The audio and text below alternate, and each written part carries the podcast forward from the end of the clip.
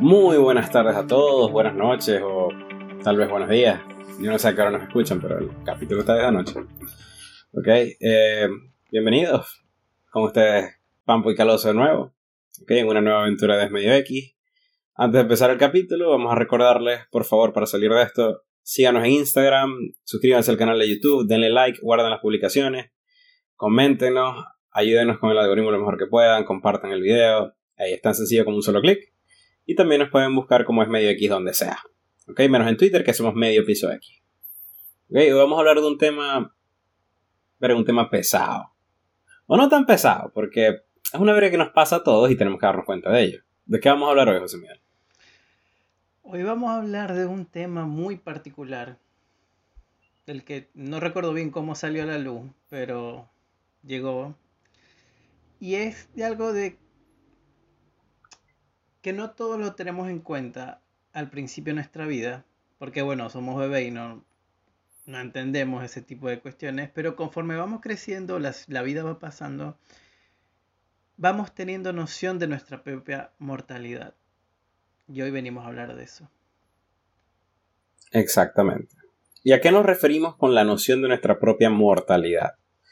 No es que sepamos que nos vamos a morir, porque sí sabemos que nos vamos a morir, pero nuestra cabeza no piensa en ello porque simplemente es una vaina trágica, pues, al menos para nuestro cuerpo, para nuestro cerebro, por más natural que sea. Así que, otras maneras de, saber que eres un mortal es realmente cómo saber, perdón, es que tengo bebiendo desde la mañana, ¿ok? Em, sí, agua, cerveza, etc. ¿Ok? ¿Ok? ¿Cómo sabemos que realmente somos adultos? ¿Ok? ¿Cómo podemos identificar que nuestros papás son tal cual lo que somos nosotros. O sea, pasaron por los mismos peos, pero en diferentes situaciones. ¿Ok? Entonces, hay muchas veces que uno recrimina sin, sin, sin saber, que uno se cree empoderado por alguna u otra razón. Pero vamos a empezar por un punto clave, que vos decís, coño, aquí ya me di cuenta. Entonces, Miguel, ¿cómo sabéis vos que vos sois un adulto ya? O sea, ¿qué, qué te dice? Mierda, sí, yo soy un adulto dentro de la cuestión de esto de la noción de la mortalidad, más allá de todo lo que es las responsabilidades y todo eso que ya hemos hablado varias veces, creo que una de las cosas que a mí me hizo dar cuenta que había cambiado el chip era que ya no te sientes invencible como, en, como a los 14, 15 años, que, que cualquier cosa que hacías no importaba porque no te iba a pasar nada. Eh, hoy en día uno como que la piensa un poco más. Todavía se atreve, pero las piensa un poco más. Antes no te importaba tanto, no sé, tú decías, voy a comer, voy a desayunar, almorzar y cenar McDonald's. Y vos eras feliz. Ahorita almuerzas McDonald's y te queda la idea de que, coño, estaba bueno, pero no debe haberlo hecho. Como que cambias esa cuestión porque empiezas a tener esto en cuenta de la salud, eh, los riesgos que tomas no son los mismos, eh, en el sentido de, no sé, yo jugaba al fútbol y antes era como mucho más agresivo, ahorita no, no me arriesgo tanto, no me tiro tanto como antes, por ejemplo. ¿No te arriesgas tanto o te da, o te da vagancia, pues vacancia? No, no, no, no me arriesgo. Ok. Porque es muy arrecho. O sea, vamos a empezar por lo básico. Los niños son una cuerda ignorante, todo. ¿Ok? Y, lo seguimos siendo después de adultos, ¿no? Pero la ignorancia es una buena, es, una, es un buen medidor de felicidad. Y yo creo que por eso te das cuenta que eres adulto. Ya tus placeres son diferentes. ¿Ok? No, vos no has visto por ahí los videos que dicen, o sea, en qué momento esta vaina me empezó a sentir, a hacer sentir satisfacción. Sí. Y es el coño que sí, qué sé yo, pasándole champú a un asiento, a un, mueble, una verga. Sí. Yo creo que eso es un punto un poquito clave. Perdón, las experiencias que vos vais teniendo alrededor de la vida, cómo van cambiando lo que te da placer. ¿Ok? Porque como lo estabas diciendo vos, vos no te ya no te tiráis tanto en el fútbol porque pensás que te puedes romper una pierna. Sí. Y ya no vas a sanar como antes. O sea, el tobillo doblado no va a doler dos días. Es que este Fácil, fácil va a doler tres meses. Es que esa es otra fácil. cuestión. Porque antes tú te doblabas el tobillo y no importaba. ibas a la escuela en muletas y listo. Te firmaban tu yeso, tu mierda. Sí, sobrevivías. Ahorita, ¿qué haces? Que, eh, no sé, si manejabas para ir al trabajo, de repente ahora no puedes manejar. Eh, si vas en, en autobús, más difícil todavía. Entonces de repente vas a tener que gastar en taxi o tienes que buscar a alguien que te lleve. Se te complica. O sea, un, un yeso en una pierna te complica a esta edad. Antes de pequeño no, porque iba, te llevaban tus padres en el auto y, o simplemente tenías que ir a la escuela y estabas ocho horas sentada sin hacer nada y te regresabas a tu casa y hasta que se te curara. Ahorita no, ahorita tienes que ir, tienes que ir a trabajar, tienes que ir a hacer esto, tienes que ir al banco, tienes que ir a hacer lo otro. Eh, no, no, obstante de que estás más consciente de que te puede pasar algo, las consecuencias de que te pase algo también son, son más grandes. Las cuentas, compadre. Tan simple como eso. Sí, antes uno no pagaba eso. Exacto, papá y mamá estaban ahí. Dale, hijo, rómpase lo que se tenga que romper. Ese se rompe una sola vez. Ahora es como que se rompe y, verga, si se te rompe vos, se me rompe a mí, fácilmente puede quedar roto. y, por, y por rato, ¿me entendés? Como que, verga, si no lo siento, si no lo miro, no me doy cuenta que está roto. Sí, ahí el pie morado, pero tú mirando por arriba. Verga, lo peor que puede pasar es que me lo piquen y si me lo pican no me cobran más. me picaron el pie, ¿qué más me van a hacer? Ahora, esas son ciertas verguitas, ¿no? Porque hay otras. Por ejemplo, lo que uno disfruta en la televisión, o sea, el contenido que uno disfruta. un coñito no va a escuchar un podcast, o sea, ni de vaina. No. ¿Ok? No. Em, ¿Qué más? Bueno, los adultos todavía vemos comiquitas, pero eso no nos hace adultos. Nos hace adultos realmente pagar cuentas. Yo creo que esa es la verga más adulta que hay en tu vida. La primera vez que tenéis que pagar la luz. La primera vez que tenéis que hacer vos tu cita en el médico. ¿Vos lo habéis hecho? Sí. ¿Y qué se siente? Es raro. Es raro. Es muy extraño. Porque primero, yo casi nunca pagué por una consulta médica. Y. Ay, sí, como soy hijo de médico. Y sí. Este, entonces es raro, primero, ir con un médico que literal es totalmente desconocido. Eh, porque eso no me pasaba, me pasaba muy pocas veces. Eh, y... Ah, eso sí debe ser un peo. O sea, yo lo, yo lo he hecho muy poco y sigue siendo un peo por mí. Y ahorita hoy en día ya tengo como que mi médico de cabecera, que es que me atiende, es la que me conoce, y ya sabe cómo soy. Pero al principio era extraño. Era, era difícil, era raro. Le tenías que decir a alguien que estaba fuera de donde te tocaba el médico. Y obviamente, la primera vez que fui al hospital es como que, mira, ¿por dónde es? No, por aquí, esta puerta. Porque no, no, no. Eso es, donde, quedaba el médico, marico.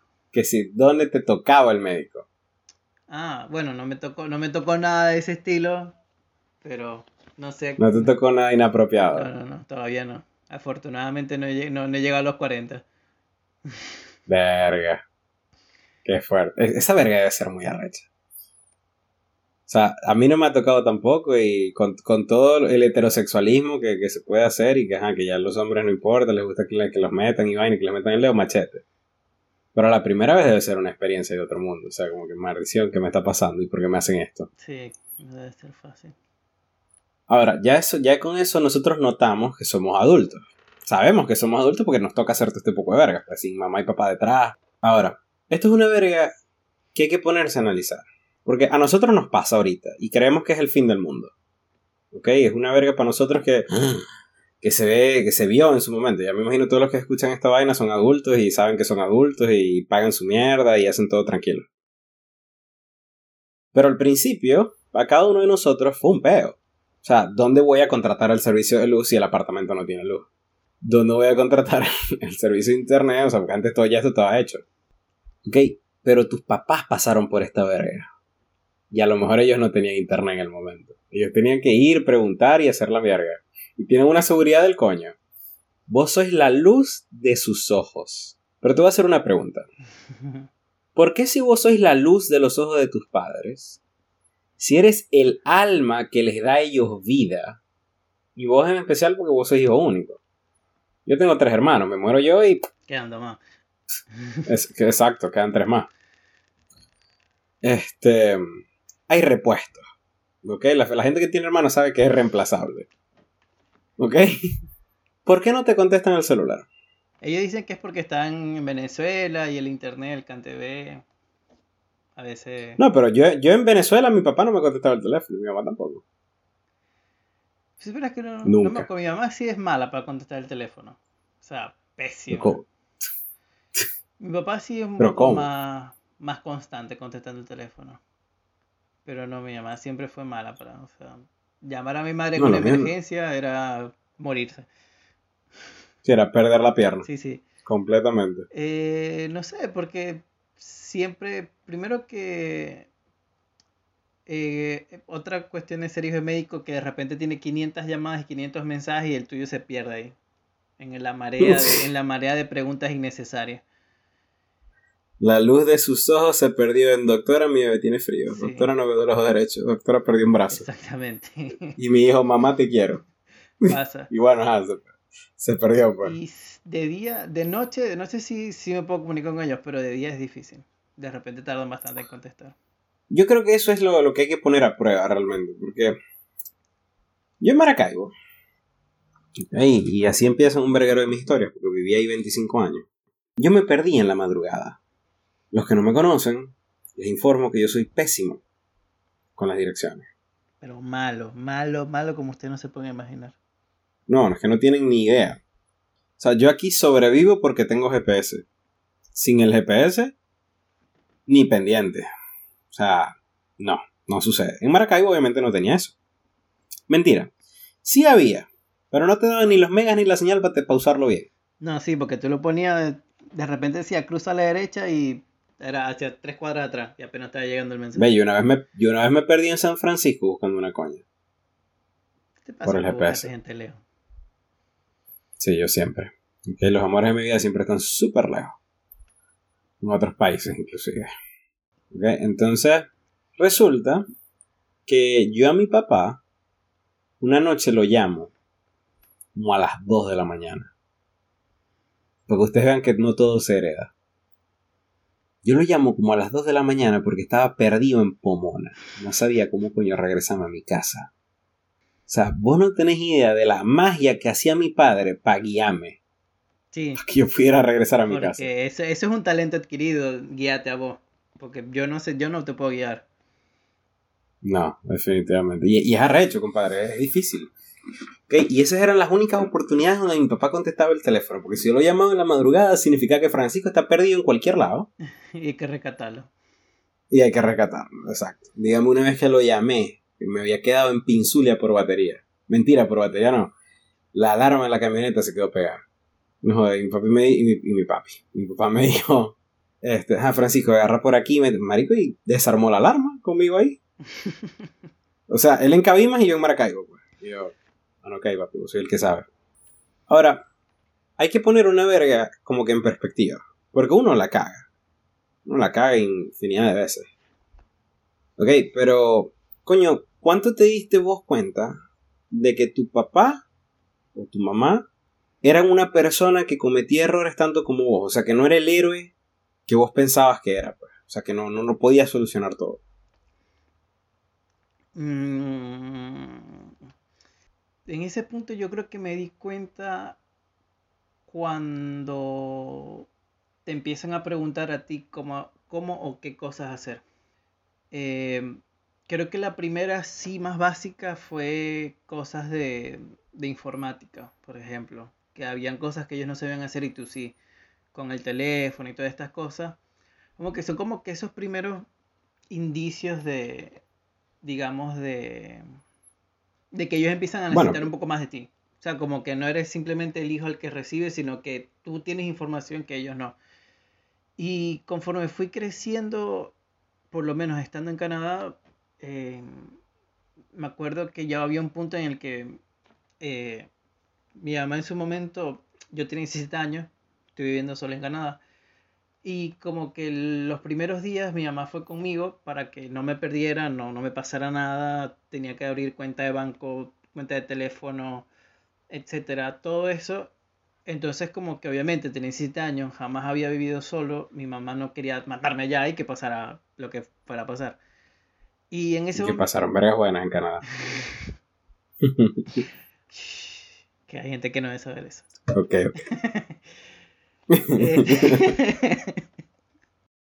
Y ah, te estás acordando las malicias. Ah. cuestión que en ese momento yo empecé a hacer todas las cosas solo. Las cosas simplemente no... Había cosas que mi mamá no sabía hacer o, no estaba segura, entonces yo agarraba y las terminaba haciendo yo por mi cuenta. Este, y, y, van pasando ese tipo de cosas, trámites, eh, cosas de internet, si van a contratar un servicio nuevo, tipo te preguntan, mira, este funciona, este no funciona, eh, van a comprar algo de, para la casa y de repente te preguntan, mira, ¿sabes algo de esto? ¿Sabes algo de lo otro? Y ahí es cuando te empiezas a dar cuenta que empiezas a formar parte del círculo de, de la toma de decisiones. Y, y, hay puntos donde realmente formas parte de, de, decisiones importantes. Y ahí es cuando tú dices, coño, para, ¿cuándo llegué yo acá? Sí, porque te diste cuenta que ellos también te necesitan, o sea que ellos no tienen todas las respuestas. A mí me pasó, honestamente, a mí me pasó, o sea, yo, yo entendí esa vaina cuando emigré. O sea, porque yo fui una persona muy consentida, o sea, yo de pana lo tenía todo, todo, todo. Tan consentida fui que yo volví verga tres carros que no eran míos y no tuve que pagar nada. O sea, sí, yo era, bueno, era súper mal conductor. Digamos que las vergas han cambiado mucho, pero ahora tengo que ser mejor. No te queda de otra, era pagar okay. en dólares. Exacto. Y verga, ya mi abuela no está para resolver mis peos. Ahora yo estoy para resolver los peos a ella. ¿Ok? O por lo menos mi papá, por dar un ejemplo. El día que yo emigré, verga, mi papá llegó tarde. Y yo, maldita sea, o sea, me voy a ir, no voy a venir más para Venezuela por un breve tiempo y, y mi papá llegó tarde. Pero lo vi. Y en un momento súper emotivo, bla, bla, etcétera, etcétera. Y ya yo aquí en Estados Unidos, aunque, verga, yo a veces todavía llamo a mi papá cuando tengo un pedo en el carro, qué sé yo, cualquier huevona. Y él me, o sea, no es que me resuelva el problema como me lo resolví en Maracaibo, pero le cuesta más como estar a la misma par de lo que me está pasando, de lo que yo estoy haciendo. ¿Ok? Porque llega un punto, bueno, ustedes lo saben, pero ese punto es, es arrecho de, de, de identificar. ¿Ok? ¿En qué momento vos realmente dejaste de necesitar a tus papás? O sea, ¿en qué momento ya vos decís, ok, yo puedo solo con las vergas? ¿Vos, vos habéis llegado a ese punto? He tenido momentos y momentos, pero en general sí, o sea, eh, porque también depende, hay mucha gente que que no depende económicamente de los padres, pero sigue dependiendo para todo lo demás. Van a hacer algo y tienen que llamar a los padres. Uf, no sabes cuánta gente conozco así, que, que se creen que son independientes, pero no pueden salir de la casa sin avisar a los padres y están a 30 países de distancia. Ese es otro. Es, sobre todo cuando es esa cuestión de que realmente hay lazos y lazos. Yo pienso que hay un lazo muy importante que, que, es el lazo de realmente atreverte a hacer las cosas solo. Y, y que incluso a veces cuando no dependen de los padres, dependen de otras personas. Eh, siento que hay muchas personas que les cuesta atreverse a hacer las cosas realmente solo. Que, no sé, no, no, llaman al banco porque no saben o tienen miedo a no poder resolver un problema con un desbloqueo de una tarjeta. Eh, o quieren ir a abrir una cuenta y no saben dónde, no saben cómo. Sí, no saben los requisitos y vaina.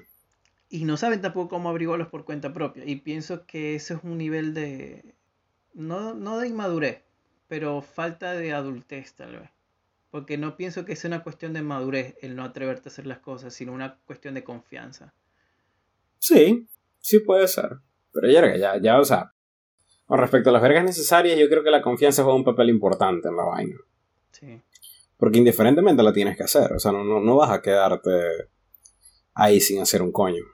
Sí, yo bueno, esto los eso, identifica a ellos. Sí, yo pienso que bueno, eso es continúa, lo que rompe, yo creo que eso es lo que rompe la línea de, de, de ser adulto cuando ¿qué es lo que tú decías? ¿En qué momento nos damos cuenta que somos más parecidos a nuestros padres de lo que nosotros creemos? Porque nosotros vemos a nuestros padres hacer las cosas y uno piensa, coño, lo, hicieron bien, les salió bien y estaban confiados y resulta que no tenían la más mínima idea de cómo hacerlo y tenían los nervios a mil. Y algo a lo que uno le pasa también hoy en día.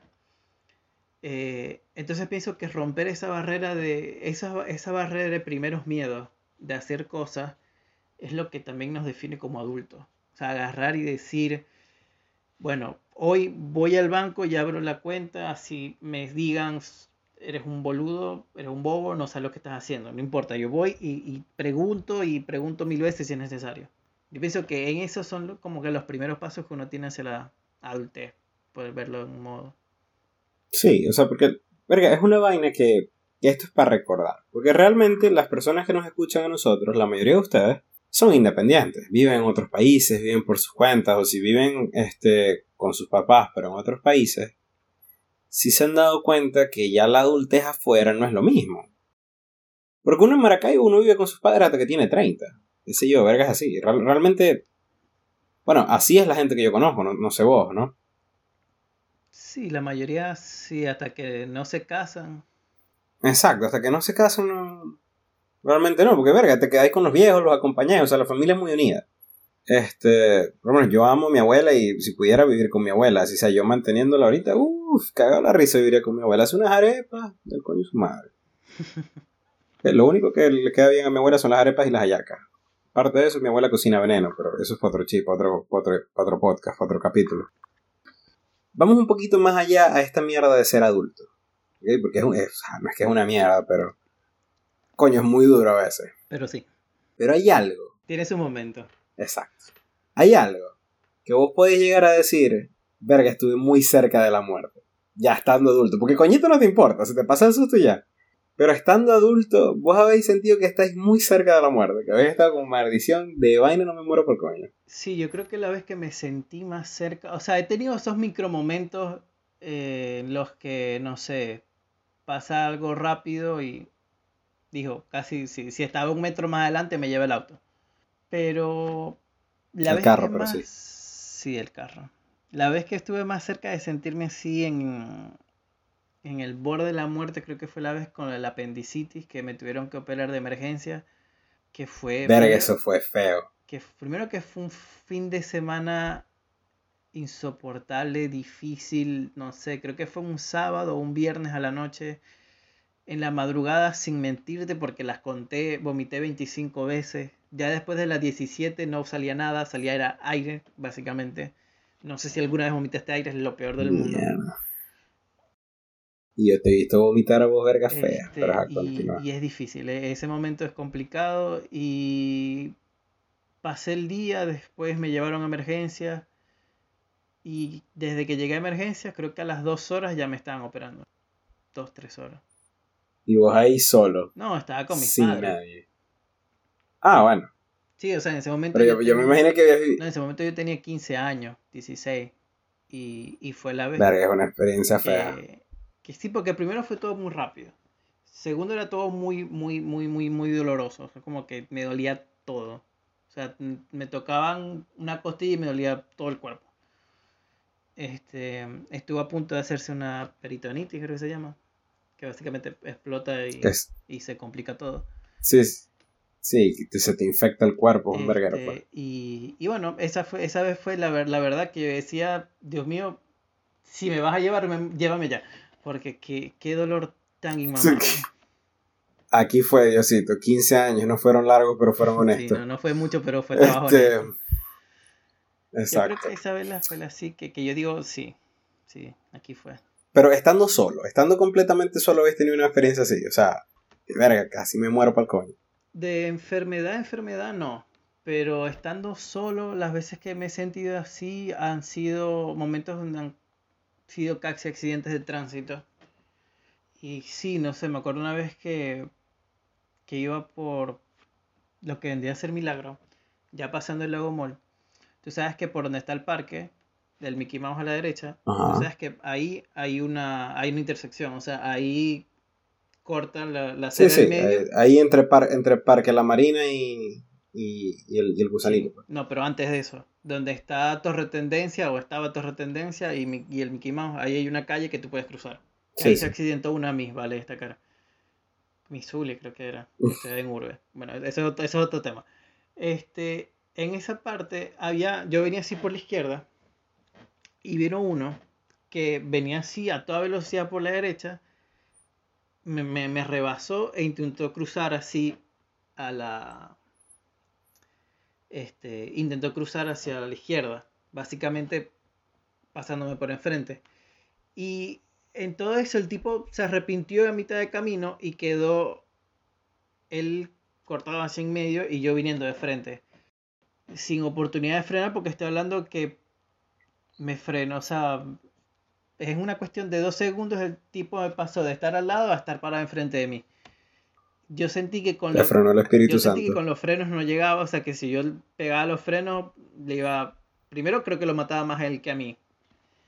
Porque no iba muy rápido, pero iba directo a la puerta, ¿me entendés? O sea... Mierda. Y por exacto reflejo agarró, me acuerdo que agarré, me tiré a la izquierda. Creo que la rueda de atrás la tuve que pasar por arriba de, la acera y, volver. Pero en ese ir y volver venían todos los autos de frente, porque obviamente yo para esquivarlo tengo que pasar a la, línea de enfrente. Y, fue como que estaban lejos, o sea, yo había visto que venían lejos, pero verlos de frente, ver un auto de frente en la calle da impresión. Da impresión. Sí. Eh, y yo creo que ese así solo, estando solo, creo que vendría a ser eso lo más cercano. Que igual creo que es más dramático lo que lo cuento más dramático de lo que realmente pasó, pero, pero más o menos fue así la cosa. No, verga, yo experiencias cercanas a la muerte, marico, sí he tenido. Y un verguero. Estando solo la mayoría del tiempo. En Venezuela, una vez un carajo me rayó la camioneta por un lado, se paró a un lado, me apuntó con una pistola y me dijo que aquí no había pasado nada. Esa es la número uno. Y bueno, aquí no ha pasado nada. No pasó nada. Ese rayón ya lo tenía de fábrica. Exacto. Compré la camioneta así. Número 2. Yo una vez me fui para Colombia, ok, enamorado yo, a visitar una novia que tenía en Colombia. Estando en la frontera, a mí se me olvidó el pasaporte vigente. Después de estar un mes sacándolo. ¿Ok? Yo no me iba a regresar a mi casa por no tener pasaporte. Este que está aquí se fue por la trocha y en los que conocen la trocha saben que ellos, o sea, tú te montas en un carrito, ¿no? Y está un guajiro manejando. Y cuando se va a pasar por la trocha, el guajiro que, que está manejando, él tiene que montar una guajira, ¿ok? En, el, en la maleta del carro. ¿Ok? Esta guajira, vamos a llamarle la que paga. La muchacha que paga tiene un fajo de billetes tú entras a la trocha. En la trocha, al menos en el momento que yo estaba pasando, cada metro de la trocha, era una trocha de 30 metros, cada metro del camino, ¿ok? Hay un, digámosle un soldado, un combatiente, con armas largas apuntando hacia el carro donde tú vienes, hasta que la guajira, hasta que la muchacha que paga, paga el peaje cada metro. Así tú pasas la frontera, ¿ok? Sin pasaporte. Obviamente, de regreso, me tocó hacer exactamente lo mismo. No es algo cómodo que ustedes quieran hacer. Pero bueno, es una historia. Otra vez aquí en Estados Unidos, sí, yo tengo muchas experiencias cercanas a la muerte. Llegué, estaba con mi hermano, ¿no? Íbamos para el trabajo y verga. En un Integra, un carrito deportivo. Chico, y mm, nosotros estamos en la autopista. Perdón, y una camionetota se le antojó llegarnos por detrás.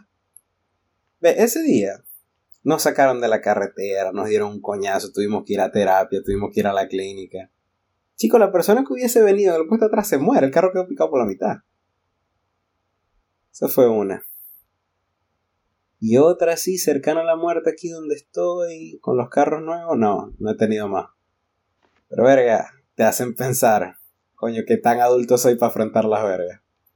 Ahora, vamos para otro punto. Ya vos me dijiste que habéis ido al médico, pero ajá, ahora vos le prestás atención a los exámenes, a los exámenes médicos. Sí. ¿Por qué? ¿Cómo? ¿Qué es lo que hacéis? ¿Qué tomas en consideración? Y eh, primero lo que te dice el médico, obviamente.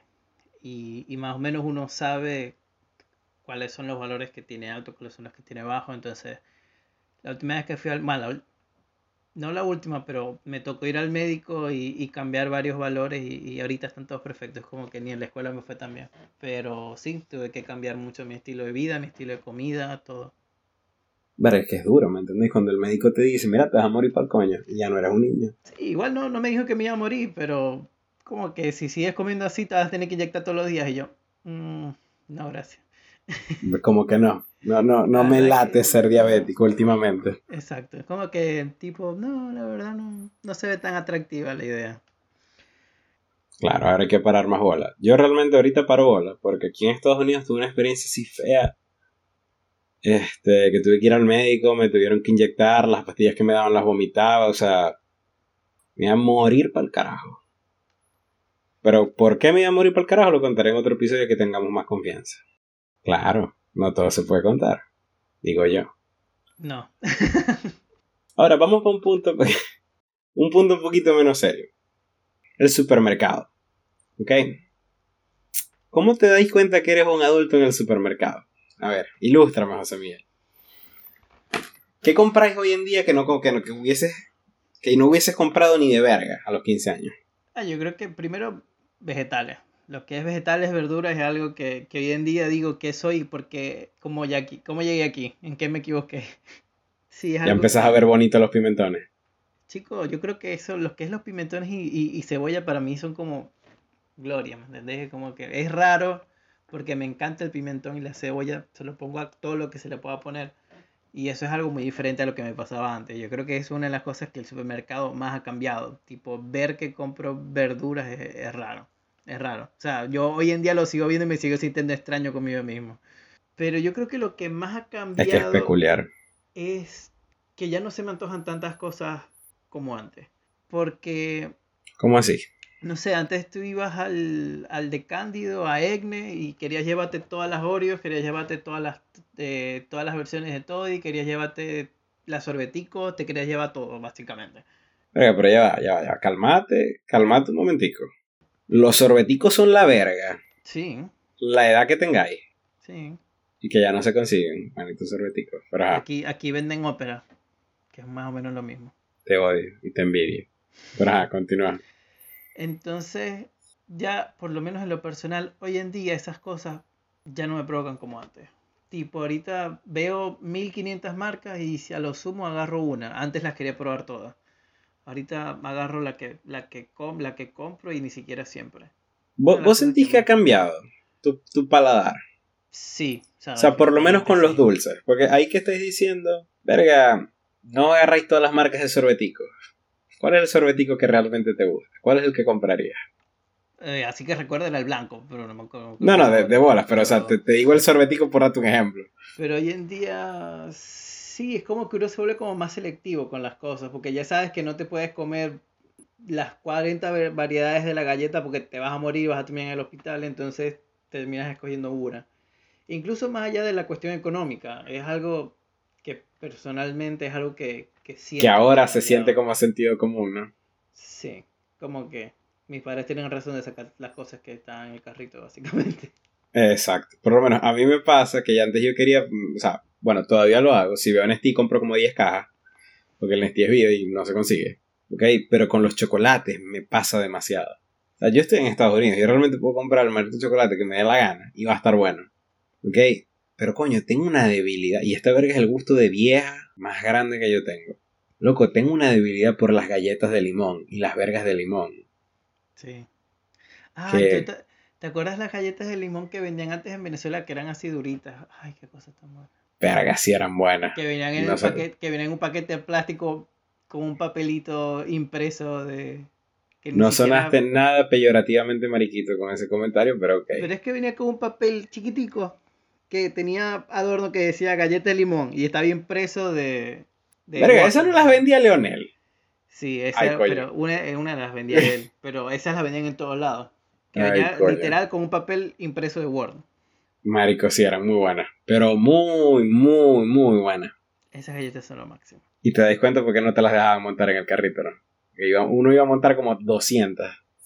Entonces, por lo menos yo aquí compro que si Oreos de limón, wafer de limón. O sea, consigo toda mierda de limón, porque ese es mi gusto viejo. ¿Ok? no, es tan gusto de vieja. Gusto de vieja sería que te gustaran cosas de. ¿De que ¿De guayaba? De, sí. Pero ya va, las Newton de guayaba son otro peo de buena. Sí, pero es, es como que las Newton y ya de ahí en más es, territorio de vieja. Me disculpo. Sí. Ese es el, el área limítrofe. Era como en Phineas y este. Coño, no nos en el video. Pero bueno, este capítulo realmente fue un poco más denso que los demás, porque no es un tema tanto para reírse. Es un tema más para, ¿cómo lo digo? Para reconocer que muchas veces nuestros padres tuvieron como que los mismos errores que tenemos nosotros. O sea, ellos son tan humanos como lo podemos ser nosotros. Que ellos no tenían internet, ellos no tenían un cebillo, nada. Ellos tenían fuerza de voluntad. Y al carajo, pues. De bolas, vivían en una mejor economía, pero no por eso todos tenían cobre. Pero yo quisiera que en este video, o en este, en este audio, lo que sea, donde ustedes puedan comentar, si en el post de Instagram, si les da la gana, y podemos hacer un pequeño, pequeño concurso, qué sé yo, el que, el que ponga la historia más, y esto va a ser a criterio nuestro, definitivamente, el que ponga la mejor historia, ¿ok? De algo que les recuerda a sus padres y por qué ustedes son como ellos, se lleva una, una gift card de Amazon de 10 dólares, ¿ok? En la, próxima publicación de este video. ¿okay? Compártanlo con sus amigos, a lo mejor se compran algo, a lo mejor no, uno nunca sabe. Sí, igual, si no, lo van sumando. Queda Exacto. para el año que viene. Para el año que viene. Sí, tú canjeas la gift card y te queda el, el saldo en Amazon. Ay, chico, fíjate, de lo que se entera uno. Ah, había gente que antes hacía eso. Que ¿Ah, sí? no, no, no gastaban los cupos de internet entonces lo pasaban en crédito a Amazon y se lo que queda en la tarjeta. En la cuenta de Amazon. Y no perdían el cupo de internet. Verga. Chico, bueno, afortunados me imagino. ¿Algo que vos quisieras agregar para terminar el capítulo?